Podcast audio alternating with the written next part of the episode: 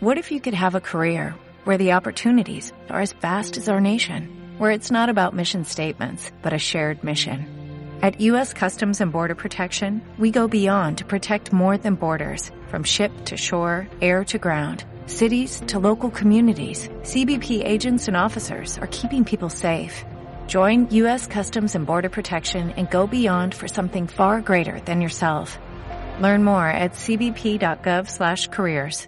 Bienvenidos a Mobile Paladins, bienvenidos a Mobile Game Design, el podcast que habla sobre diseño de videojuegos free to play.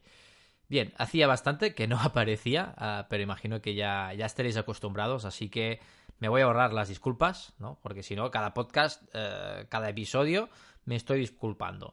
Y bien, hoy voy a hablar de, de, un juego, creo que hacía bastante que no hablaba específicamente de un juego, lo último creo que fue Clash Royale, y el otro fue Pokémon Quest, que creo que fue el segundo episodio. Bien, voy a hablar de un juego que es Marvel Strike Force, un juego del que estoy hablando cada semana, porque para los que no sepáis esto, pues estamos grabando otro podcast que se llama Marvel Strike Force, en el mismo canal, en este mismo canal, y solo hablamos de este juego, ¿no? Ah, semanalmente, pues bueno, hablamos un poco de las updates. Y realmente lo que me gustaría hablar es de su sistema de gacha que desde mi punto de vista es un sistema muy interesante y que resuelve bastantes problemas que tiene el gacha, ¿no? Así que bueno, hoy voy a hablar de, de, este juego y concretamente de su sistema de gacha, así que enlazo un poco, ¿no? Lo enlazo con, con el último podcast que hablaba del gacha. Seguramente eh, me voy a repetir en algunas cosas, porque al final, pues bueno, ya hablé bastante de, del gacha, ¿no? En el episodio anterior, pero yo creo que puede ser muy interesante ver cómo lo están aplicando o cómo tienen diseñado uh, en el juego de Marvel Strike Force su sistema de gacha, ¿vale?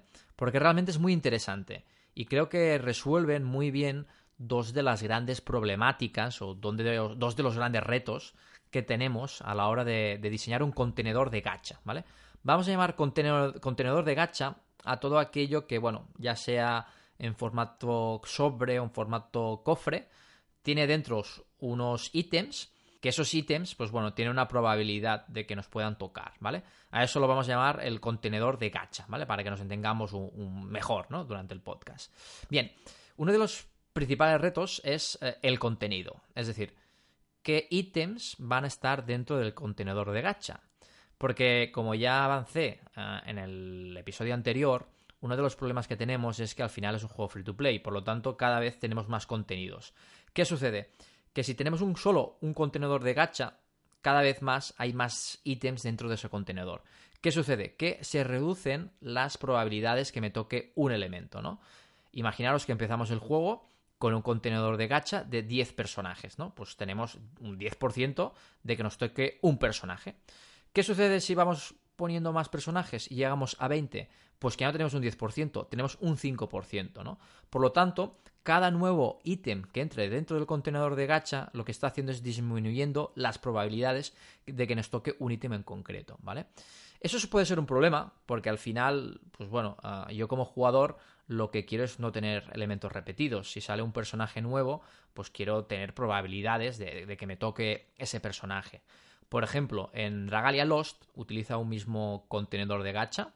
De, hecho, no me gusta mucho su sistema porque es solo un contenedor y en ese contenedor te pueden tocar tres de los ítems más importantes, que es las cartas, los dragones o los personajes, ¿no? ¿Qué sucede? Que en cada nueva uh, expansión, en cada nueva actualización, cuando se pone un nuevo personaje, que normalmente suele venir el personaje uno o dos con uno o dos dragones más una o dos cartas, pues todas entran en el mismo contenedor. Por lo tanto, lo que estamos haciendo es disminuyendo las probabilidades de todos los elementos. Lo suelen resolver de un modo que, bueno, podemos decir que es como la primera capa, pero realmente no soluciona todo el problema. Y es lo que hacen es que ellos lo que hacen es subir el porcentaje de uh, los personajes que son de dicha actualización. Es decir, salen una actualización nueva. Si hasta ahora los personajes tenían un 4%, por ejemplo, de, de poder salir en ese contenedor, pues ese personaje, por estar por ser nuevo ¿no? y formar parte de, la nueva actualización, a lo mejor no tiene un 4, tiene un 10, ¿no? Es decir, durante la actualización, durante el evento, ese personaje tiene más probabilidades de poder, de poder salir. Algo parecido hace eh, Marvel Strike Force, porque ellos tienen un contenedor donde te pueden dar como una especie de estrellas rojas que llaman, que básicamente es como una especie de plus, ¿no? Es decir, es como un añadido, ¿no? Y ahí también hacen lo mismo. Cuando sale un nuevo personaje, lo que hacen es subir ¿no? el, porcentaje de ese personaje en ese contenedor de gacha. Ahora bien, es un problema, porque al final es solo un contenedor, ¿no? ¿Qué sucede si pasan varias eh, actualizaciones? Yo no he conseguido el personaje de, esa actualización, pasan dos o tres actualizaciones, pues ese personaje vuelve a tener el mismo porcentaje que los demás, ¿no? Y a lo mejor no, no lo he podido conseguir, ¿no? Es un problema, ¿vale? Yo, otra de las capas ¿no? que suelen hacerse para solucionar este problema, y de las que ya comenté, es el que utiliza el Hearthstone, ¿vale? El Hearthstone básicamente, tú puedes comprar los sobres eh, de cartas, ¿no? Cada sobre pues tiene cinco cartas. Pero ellos eh, tienen como, cuando tienen una expansión, hacen un sobre diferente para cada expansión. De este modo, cuando sale una expansión nueva, yo puedo elegir comprar ah, sobres de esa expansión, ¿vale? Solo de esa expansión. Básicamente lo que están haciendo es, bueno, no tengo un contenedor de gacha, tengo varios contenedores de gacha, ¿no? Tantos como expansiones ah, estoy creando, ¿no? Eso es interesante porque al final yo como jugador puedo decir, vale, eh, la primera expansión o la segunda expansión, pues tengo ya todas las cartas.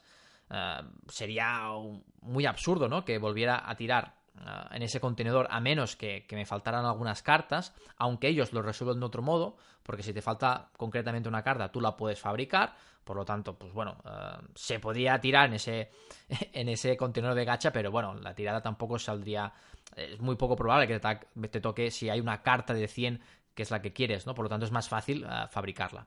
Pero bueno, yo puedo elegir, ¿no? Qué contenedor de gacha utilizar, ¿vale?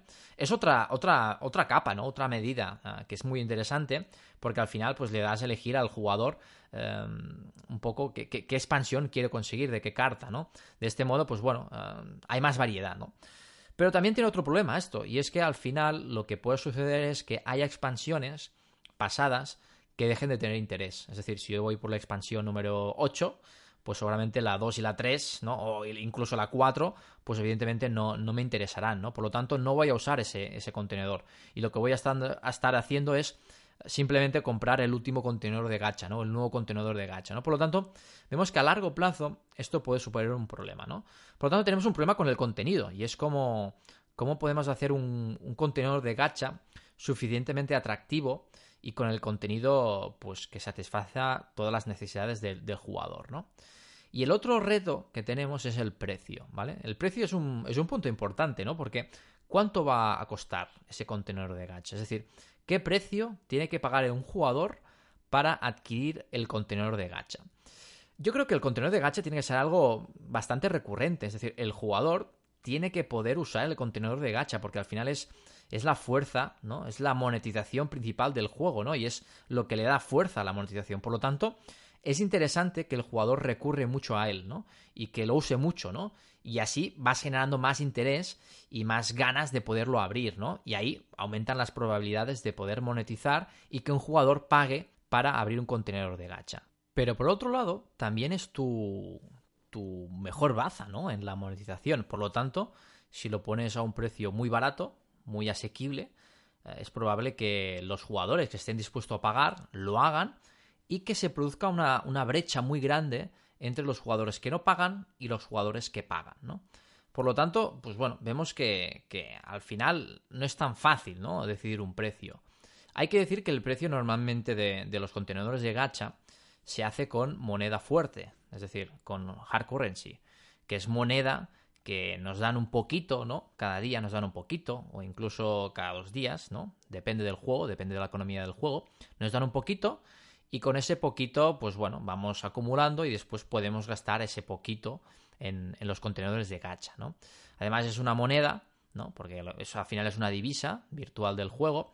Es la, más difícil de conseguir, pero es la que se puede conseguir con dinero real. De hecho, ah, suele ser una divisa que es la que te permite comprar la moneda débil, es decir, el soft currency. De hecho, y hablando de Marvel Strike Force, ellos tienen un sistema muy chulo porque también está, ah, en, un, contenedor gacha el, soft currency. Es decir, tú si quieres ah, la moneda débil, no es eso como, por ejemplo, como otros juegos, ¿no? Que gastas, por ejemplo, 10 unidades de moneda fuerte y te dan 1000, por ejemplo, de, de moneda débil, ¿no? No funciona así. Es un sistema de gacha tú a lo mejor pagas pues 500 ¿no? de, moneda fuerte y en ese contenedor tanto te puede tocar como 200.000 ¿no? de, de oro o 3 millones de oro, ¿no? Por lo tanto, han también aplicado un sistema de gacha en la conversión de moneda fuerte a moneda débil, ¿no? Pero bueno, volvemos a lo que estábamos, ¿no? Que es el precio, ¿no? Del contenedor de gacha. Eh, yo creo que el, mejor ejercicio que podemos hacer para, determinar el precio del gacha es teniendo en cuenta dos factores, ¿no? Dos variables. Eh, y es básicamente es eh, pasar el precio en euros, es decir, cuánto va a costar, cuánto cuesta ese contenedor de gacha en euros. Por ejemplo, si el contenedor de gacha cuesta 200 de moneda fuerte y 200 de moneda fuerte cuestan 5 euros, pues sabemos que ese contenedor de gacha cuesta 5 euros. Y después al tiempo, ¿vale? Es decir, ¿cuánto tiempo tiene que pasar para que el jugador pueda reunir la, moneda fuerte necesaria para comprar ese contenedor de gacha? Ah, normalmente en los juegos yo creo que es bastante, bastante común ah, la regularidad de, de, conseguir moneda fuerte, ¿vale? Y eso se puede conseguir de dos modos, ¿vale? Un modo que es bastante regular, ¿vale? Que suele ser, por ejemplo, mediante tareas diarias, ¿no? Yo al día pues tengo varias misiones o tareas diarias y al completarlas me dan moneda fuerte, ¿no? Eso es casi seguro, es decir, yo completo esas tareas y seguro me van a dar esas, esa moneda fuerte. Y después tenemos las recompensas fijas, ¿no? Las llamo fijas porque solo te las dan una vez, por ejemplo, por completar el capítulo 1 o alcanzar el nivel 50 o reclutar 50 eh, personajes, ¿no? Solo me las dan una vez, ¿vale? Y cuando me las dan, pues bueno, suele ser un chuto de, moneda fuerte porque suelen ser bastante generosas, ¿vale? Pero solo las puedo tener una vez. Muy bien, para determinar el precio, ¿no? Porque todo esto era para determinar el precio, solo tengo en cuenta la primera, es decir, las recompensas de moneda fuerte que obtengo durante el día, por ejemplo, haciendo tareas diarias, es decir, las que son fijas, las que 100% eh, las puedo conseguir, no las que eh, provengan de, recompensas eh, fijas. Esas son las que tengo en cuenta para determinar el precio. Teniendo en cuenta que puedo conseguir, por ejemplo, como he dicho, 50 durante el día, pues significa que si vale 200, ¿no? El contenedor de gacha, significa que podré conseguirlo en 4 días, ¿no? Por lo tanto, el contenedor de gacha cuesta 4 días o 5 euros. Bien, si tengo que analizar esto, diría, bueno, pues a priori, 5 euros para el contenedor de gacha no me parece mal. Evidentemente aquí tendremos que mirar cuál es el contenido, ¿no? Si ese contenido pues realmente vale esos 5 euros, ¿no? Pero bueno, teniendo en cuenta que el contenido está bien, 5 euros pues me parece algo razonable. Pero también es importante eh, ver lo, lo, otro, ¿no? Es decir, el jugador que no quiera pagar va a tardar 4 días en abrir ese contenedor de gacha. Yo creo que es mucho. Ah, yo soy partidario de que el jugador pueda abrir dos o tres durante el día, ¿no? Es decir, que sea algo bastante recurrente, ¿no? Que, sea algo que, entre dentro del core loop, ¿no? del jugador, ¿no? El hecho de abrir ese contenedor de gacha, ¿no? Es verdad que podemos tener varios contenedores de gacha, pero al menos el principal que sea algo bastante recurrente, ¿no? Claro, uno pensaría, bueno, pues podemos bajarle el precio, ¿no? Pero vemos que ya estamos tocando demasiadas cosas.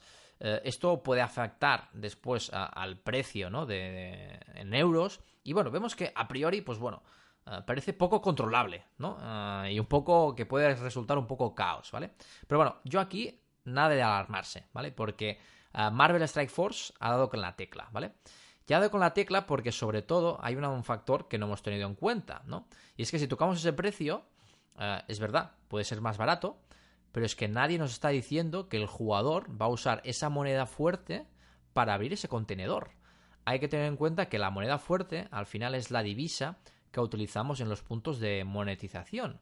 Por lo tanto, yo puedo usar moneda fuerte tanto para abrir un contenedor de gacha, como por ejemplo disminuir un tiempo de una construcción, o comprar un ítem en la tienda, o recargar la energía. Realmente la, moneda fuerte se encuentra en muchos puntos, ¿no?